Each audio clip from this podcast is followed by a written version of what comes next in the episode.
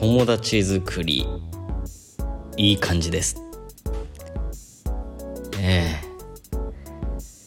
最近ね結構もう本当に本当にもうあちこちで話しかけてるなんて話前回の放送でしてましたけどもっとあちこちで話しかけてますね。あの前まではそのどっかのお店に行ったらスーパー行ったり携帯屋さん行ったりしたら話しかけてますなんて言ったんですけどもうなんかまた一つ一皮むけましたね。その辺でなんだろう工事してるお兄さんとかも話しかける対象にしました。いや本当にねなんか近くにいる人にすっごい恵まれてるんですよね、まあ、近くにいる人っていうかもしかしたらもうスリランカ人がもう本当に全体的にすごいフレンドリーだからなのかなんかね話しかけないとみんな怖い顔してるんですけど話しかけるとすごい皆さん優しいんですよ。まああのね最初から言ってるその言語の壁なんてのはあるんですけどもうねどうでもよくなってきましたね。だんだん、えー、それに加えて、まあ、少しずつ私の新原語も良くなってきたっていうのもまあ多少あるんでしょうけど、まあ、ちょっとねあのもう一つの言語であるタミル語の方はまあちょっと本当に申し訳ないんですけどまだちょっと手つかずという部分ではありますが、まあ、少しずつね新原語できるようになってきて、まあ、現地の方の心をつかむきっかけぐらいにはねなってきたかなっていうふうに思いますね。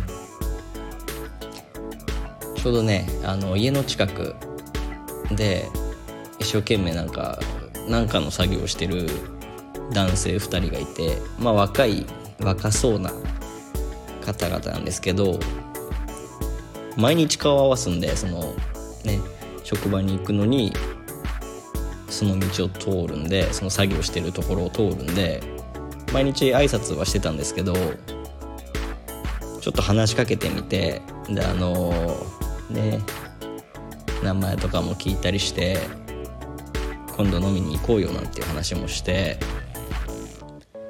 ねついに友達もどんどん増えていきましたね。男友達は本当にどんどん増えていきますね。でね女性の方ですよ。こっちもねちょっといろいろありましてまあ話すんですけどあのやっぱりね難しいんですよちょっと。これ何が難しいのかっていうところなんですけどあの基本的に若い女性が一人で歩いてることってあんまないんですよね。今まで見た感じ。で、まあ、例えば若い女の子2人で歩いてるとかだったら全然声かけやすいと思うんですけどなんかねお母さんかなっていう感じの人と一緒に歩いてるケースが結構多いんですよ。で別にそのなんかね学生ってほど若くもないんですよ。同い年かちょっと若いぐらいかなぐらいの女性がそのお母さんっぽい人と一緒に歩いてるってなるとちょっとねそのね声はかけづらいですよね。です。あなるほど。だからこんなに難しいんだっていうのを最近ちょっと感じてまして。でねこのまあね、まあ、言ってしまったらだからねなんかこの言葉あんまり自分で選びたくないですけど、まあ、ナンパってことですよねこれって。でまあナンパをしようと頑張るわけじゃないですか。もうしょうがないですよだって。それ以外にね方法がないわけですから出会う方法が。それしかもう本当に方法がないからそうしてるだけなんですけどなんかなんか言い訳がましいな。別にね悪いことしてるわけじゃないんでいいと思うんですけど。これがねちょっと面白いことがありましてある日あのちょっと街まで出てで買い物した帰りにそのままご飯行こうっていうでいつものハンバーガー屋さん行こうっていうつもりで歩いてたんですよ。であの本当にスリランカってちょっと車が危ないんであの後ろちらって見ながらあのねその道路の脇に止まってる車を避けながら後ろの車ちょっと気にしながらみたいな感じで後ろ向いてパッて向いてで頑張ってその、ね、止まってる車抜かそうってした時にパッて後ろを見た時に可愛い女の子2人組が歩いてたんですよ。おちょっと待て待て待てと。車抜かしてる場合じゃねえって思ってもうすぐキビスを返して「行けガヤ」と「今だガヤ」とねその後ろのね後ろにいた可愛い女の子2人組の方に歩きかけたんですよ。したらね歩きかけたぐらいの時に別に向こうは私に気が付いてる要素はないんですけどすぐそこにあった携帯ショップに入っちゃったんですよ。であもうそうなると難しいじゃんって。例えばねもうこれがスーパーだったらまだ別に私も入るねその意味があるからいいですけど携帯ショップ入られちゃうと携帯ショップに用ないのに入るわけにいかないんでああ入ったななんて思ってもう諦めたんですそこは。諦めました。ででもなんかねきびすを返してまた戻るっていうのもなんかちょっとだけ恥ずかしかったんで別になんてことなくもう一回そのね今来た道をちょっとだけ歩いたんです。でなんかまあいいかとか思っちゃってまたそのハンバーガー屋さんに向かってもう一回歩き始めたんですね。でそのねさっき止まってた車もう一回そこをね車を抜かすために後ろから来る車に気をつけて後ろパッて見たら今度ねまた違う女の子2人組が歩いてきてあれ？いいんじゃね？っていう感じだったんですよ。もうねまたキビスを返して「行くぞガヤ」と「ガヤタイムだぞ。行け」と。脳が命令したわけですよ。でねまた歩きかけた瞬間ですよ。なぜか。なぜか携帯ショップに入るんですよね。なぜ？これ本当にものの5分のうちの出来事ですよ。気になった女の子2人組がなぜか携帯ショップに吸い込まれていくんですよね。もうその日はねあ今日ダメだって思いましたねなのでおとなしくハンバーガー屋さん入りました。普通に入ってであの気さくな店員さんのねおっちゃんに「いつもだよね」って言って「あざます」って言ってねいつものを食べました。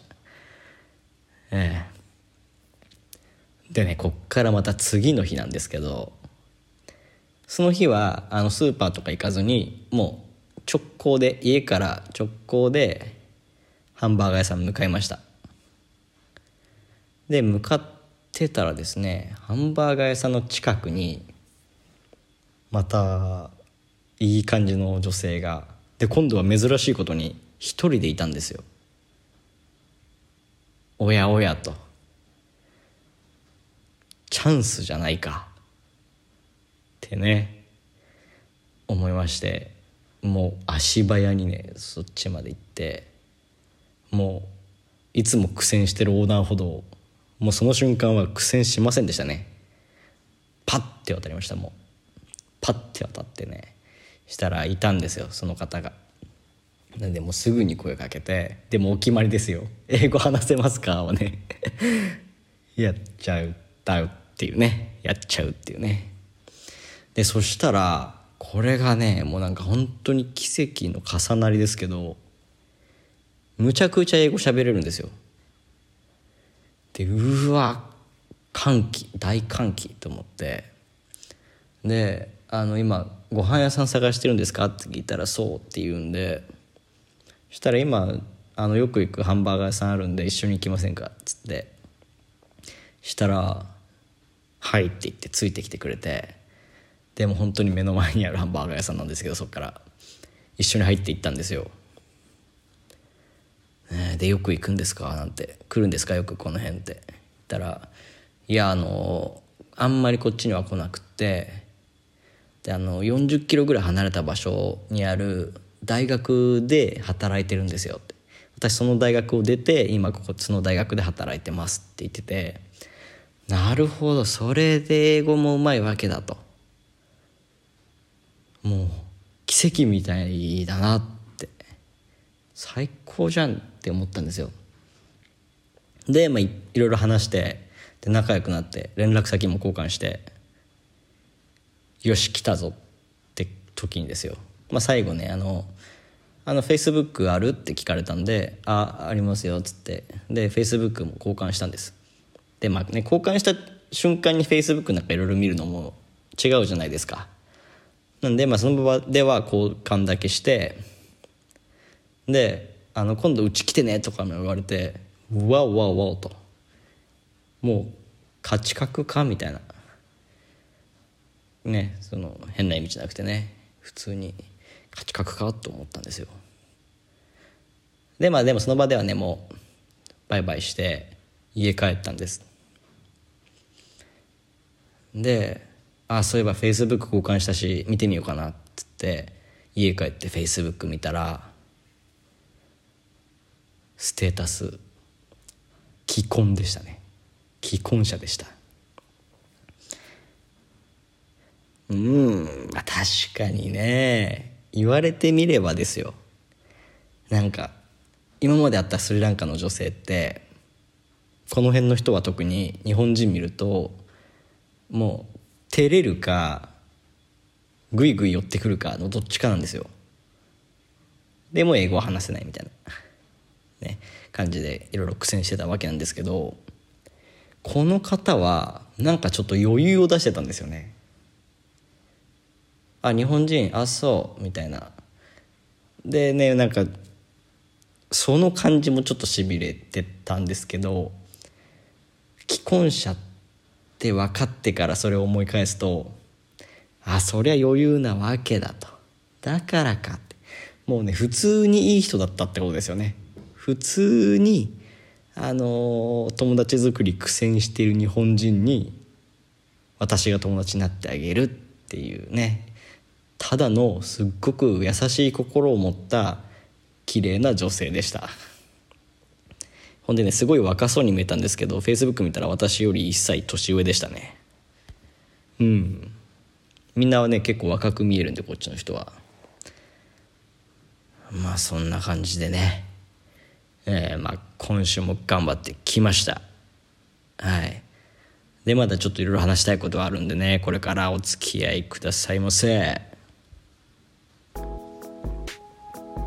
はい。いかがお過ごしでしょうか。今今この瞬間スリランカは雨が降っております。雨の音ちょっと聞こえるんじゃないですかね。あ今 BGM 入ってるから聞こえないか、まあ、さっきだったら聞こえたかもしれないですね。なんて言ってるガヤです。本日もよろしくお願いいたします。あの何人かから聞かれたんですけどなんでガヤなのって。ガヤって何？ガヤってなんだろうっつって。なんかスリランカと関係ある言葉なのかなとかねいろいろ推測してる方なんかも見られましたけどまあ担当直入に言うと好きなサッカー選手の名前です。全く深い意味はありませんでした。あの私高校時代からすごく仲良くしてもらってる長湾さんっていうね長湾っていうね友人がいましてでその長湾さんがねラジオやってるんですよ。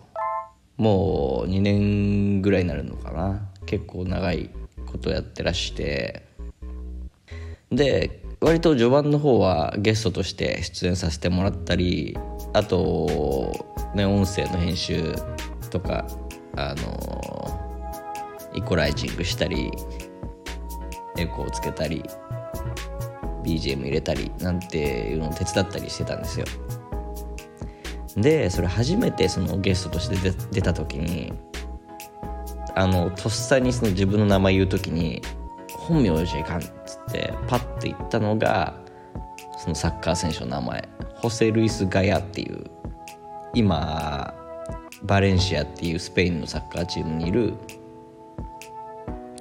まあ、キャプテンですね。スペイン代表なんかも本当はね呼ばれてたんですけど怪我しちゃって出られなくてみたいなありましたが結構ちゃんと有名なサッカー選手ですよ。サッカー界隈では。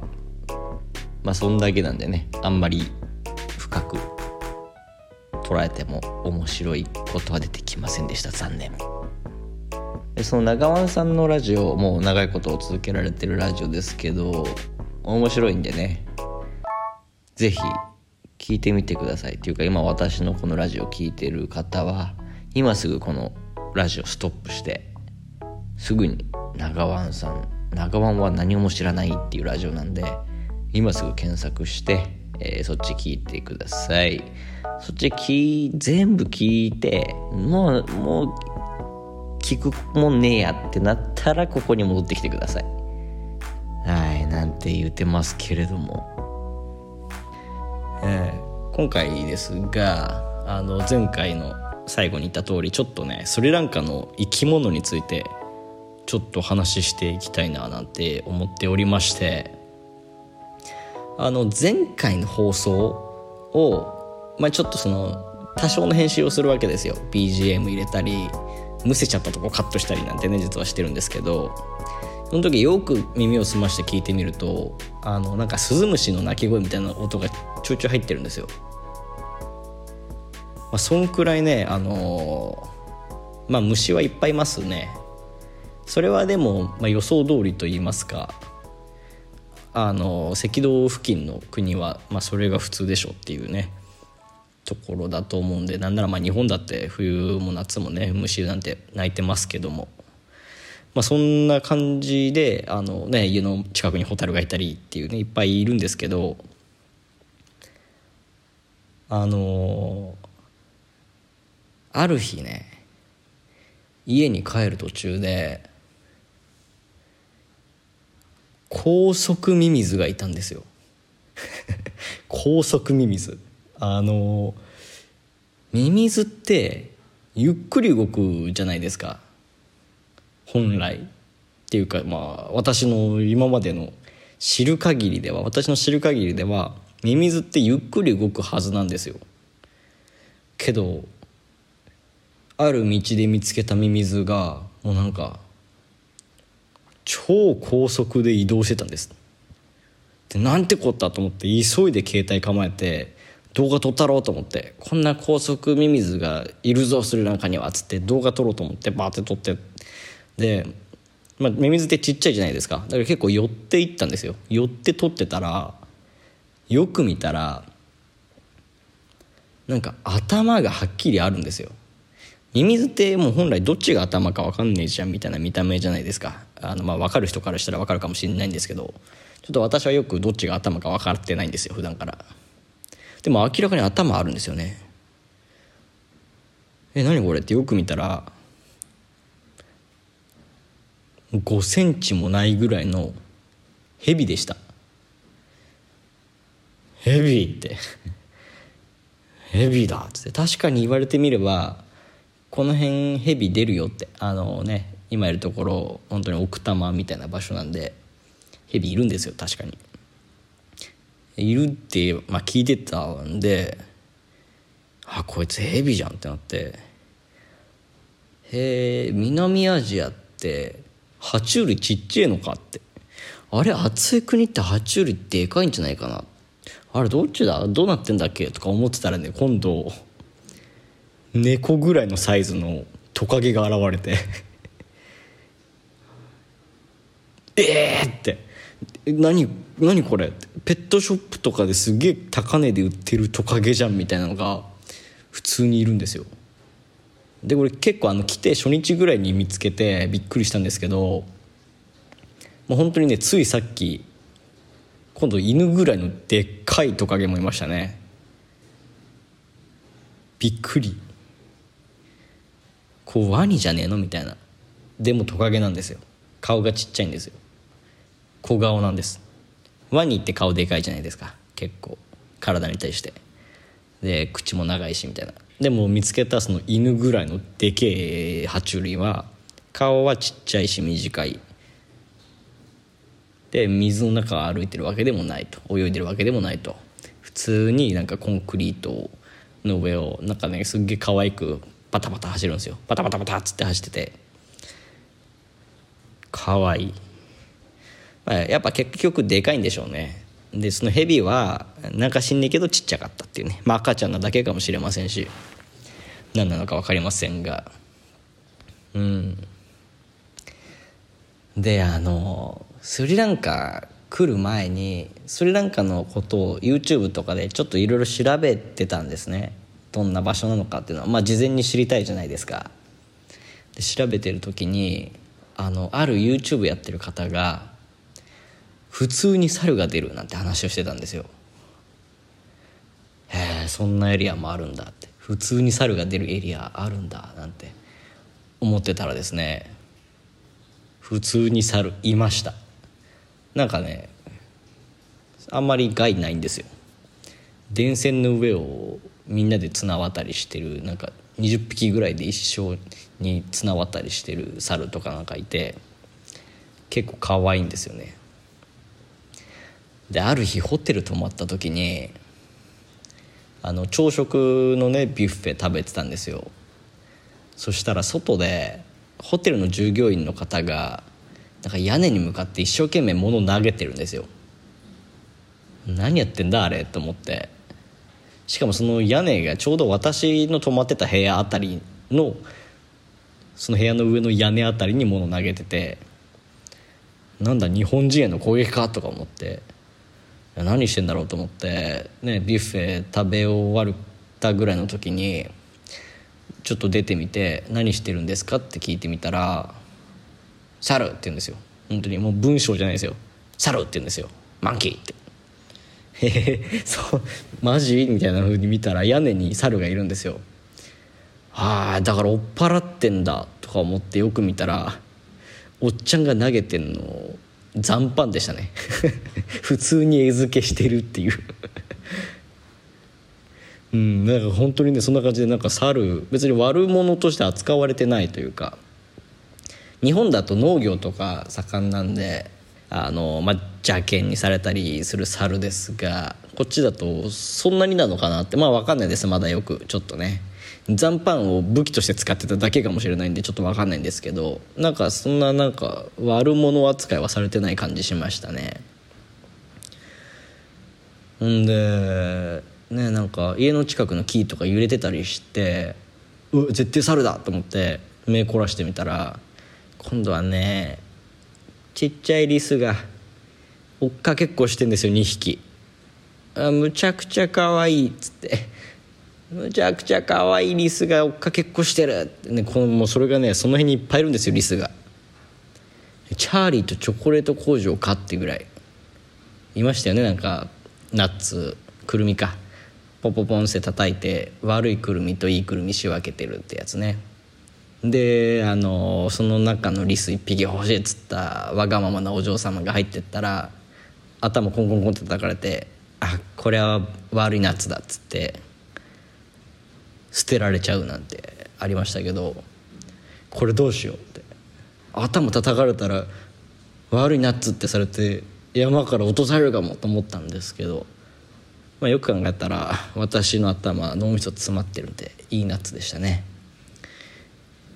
どうもいいナッツガヤです。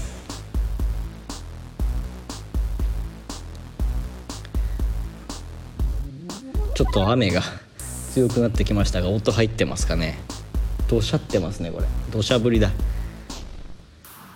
あの結構ね外の音が家の中入ってくるんですよ。でここでねまたそのスリランカ大動物園問題が出てくるんですが朝の7時ぐらいになると目覚ましより先にけたたましい音が鳴るんですよ。これ何かっていうと屋根の上の猫なんですよ。ジブリみたいになっちゃったけどジブリのタイトルみたいになっちゃいましたけど屋根の上で猫が大騒ぎしてるんですよ。私の部屋の上で。私の寝室の屋根の上で。でもねこれ猫がギャーギャー言うだけじゃなくってもう一つ動物の声が聞こえるんですよね。でこれがまあ謎でちょっと鳴き声真似しますね。まあままって言うんですよ。これあのー、面白くしようとしてないですからね。本当に「まあ」って言うんですよ。でその変な鳴き声に対して怒り狂った猫が「んぎゃー!」っつって なんか大暴れしてる音が屋根から聞こえてくるんですね。これで毎朝7時に起きるんですけどこいこの生き物は誰だと。ってちょっと考えてみたんですよ。まあって。なんかまあって聞いたことあるなと思ったら新原語で「ママ」っていうのが「私は」って意味なんですよね。こいつひょっとして新原語で自己紹介してねえか？ってなったわけですよ。で猫って多分新原語わかんないんですよね。だって私もわかんないですもん。でね自己紹介一生懸命している謎の生き物に対して「何言ってんだお前!」っつって猫がブチ切れてるっていうね。これがスリランカの朝7時です。強烈本当にねうるさいんですよ。でうるさいだけならまだいいんですよ。まあ朝7時だしそろそろ起きなきゃって時間だからまあいいんですけどなんかもう屋根突き破っていくんじゃないかっていう勢いで大暴れしてるんですよ。普通に怖い。本当に。本当に怖い音鳴るんですよ。バゲッつって。もうねいつかね猫と一緒にそのスリランカのシンハラ語で自己紹介する謎の生物が屋根突き破って頭落ちてくるんじゃないかななんていう心配をしながら毎日寝て起きてを繰り返してます。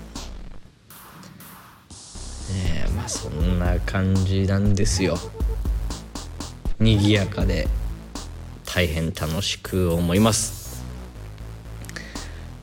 あまあちょっとね話変わるんですけどスリランカってあのセイロンティーが有名なんですよね。セイロンっていうのはちょっと前までのスリランカの国名国の名前です。もともとセイロンっていう国だったんですよ。でえっ、ーとまあイギリスが昔ねこの地域を植民地化してた時に紅茶を流行らせたんですね。でもそれからもずっとスリランカでは紅茶栽培続けられててでセイロンティーなんていうねもうブランド化したわけですよね。でそんなの流行ってるんですがコーヒーがねあんまり盛んじゃない感じがするんですよ。と言いますかとんでもね飲み方するんですよ。まあこれはねどっちが正しいかっていう問題にはなってきますけどまああのねそのなんかいろんな周りの人の行為とかで「コーヒー飲む?」なんて言ってくれるんですよね。で私コーヒー大好きなんで「あいいですか頂いて」と。でね待ってったらコトって置いてくれるんですよ。コーヒーだよっつって。でやったコーヒーだって言って見てみたら色が結構薄いんですよ。ああなるほどと。薄めに入れたコーヒーだなと。まあ浅入りなのかそもそも粗挽きなのか、ね、温度が低いのか何でかわからないんですけど、まあ、あるいはね水を後から足してるとかね。結構な薄い色をしてるんですよ。で薄いコーヒーって別に嫌いじゃないんですよ。まあ別にそんくらいいいかっつって飲んでみたらですね激甘なんですよ。なんか半分水飴なんじゃないかみたいなめちゃくちゃ甘いやつなんです。でミルクとかは入ってないんですよ。色としては麦茶。味としては砂糖入りの麦茶。ああ。これ麦茶ですね。ちょっと次やったら聞いてみます。あれって麦茶ですかって。ちょっと怒られそうなんでね。それはやめときますが。本当に薄く入れて砂糖をガバガバにガバガバにっておかしいか。むちゃくちゃに入れるっていうのがスリランカスタイルらしくって。ちょっとどうしてもねこれはあのすいません。口に合わないですね。今後もこれになれる気はしません。本当にごめんなさい。スリランカスリランカ流のコーヒーはおすすめしません。うん、激甘麦茶ですね。でね難しいのがやっぱその好意で出してくれてるっていうね。だから断れないし出されちゃったらもう飲むしかないしで。本当に申し訳ないけどすっごい苦しい顔して飲み干してます今んとこ。でまあそれからはねコーヒーいるかって聞かれたらあ今日自分で持ってきちゃったとか言ってねあの 断るようにしてます。申し訳ない。本当に飲みたくないんです。ごめんなさい。あのまたまた話変わるんですけどね。この前ちょっと事務用品を買いたくって。雷だ。まあそのじえっと、ね、事務用品を買いたくって。で、まあ、街に出たわけですよ。でも別にどこに売ってるとか分かんなかったんで。あのでねちょうど結構前にそれなりに仲良くなった姉妹がいるんですよ。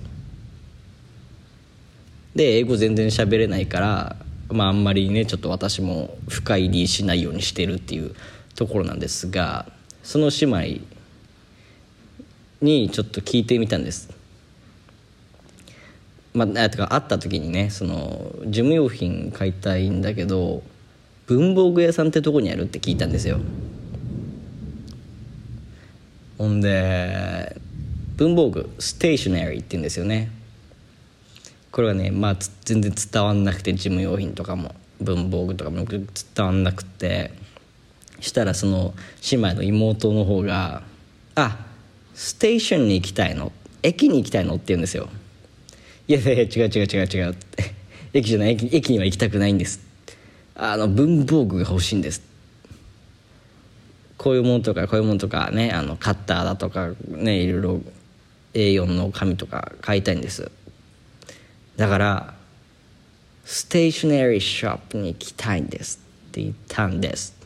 そしたらまた「えだから駅に行きたいんでしょ?」って言うんですよ。もう駅やめてよっつって。駅駅行きたくない駅行きたくないって言ったら「もういいからついてきて」っつってそのなんかねトゥクトゥクに押し込まれたんですよ「行きたくねえよ」って「駅行きたくないよ」「やだよ」っつってたらもう着きました。トゥクトゥク駅着いちゃいました。もう仕方ねえかと思って。でトゥクトゥク降りてお金払って。でこっちだよこっちっつって。言われたからついてったら駅の文房具屋さん みたいなところに欲しかったものが全部売ってるっていう。これはどういうことなんだって。なんだろうそのカッター欲しかったら駅に行くのが普通なのか文房具のことをステーションって呼んでんのかこっちの人あのこっちの人っていうかそのね姉妹の妹さんの方が。ステーションって言っちゃってるのかあの文房具もう分かんない。もうあ雷すごい。まあいいんですけど。どうしてこうなったんだ？もう全て分かってたのか妹は。分かってないのに奇跡でここにたどり着いたのか。もう分からない。もう分からないんですけど目的は達成できました。奇跡だと思うんですよこれただの。ね。あのなんであの皆さん文房具欲しい時は駅に行ってください。あります。まあ駅って言ってもあの電車の駅じゃなくてあのバスステーションの方なんですけどね。すっごい大きいバスステーションがあるんですがそこに行けば文房具が買えると。不思議な話ですよ。まあちょっと今回ね話がいっぱい変わって変わってで繰り返してまあまたこんな35分も喋っちゃってるんで今日はこのぐらいにしたいと思います。次回ですね。次回何を話そうかなんていうのは今のところ特に決めてはおりません。ちょっとね実はいろいろ忙しくなってくるところではありますのでまあ話すこともじゃんじゃん増えていくんじゃないかなと思いますがまあどんどんねスリランカにも慣れて話すことも減っていきつついろんな経験をしてやっぱり増えていくなんていうのもあると思うんでまた楽しみにしていただけたらなと思います。というわけで本日もお付き合いいただきありがとうございました。ガヤでした。おやすみなさい。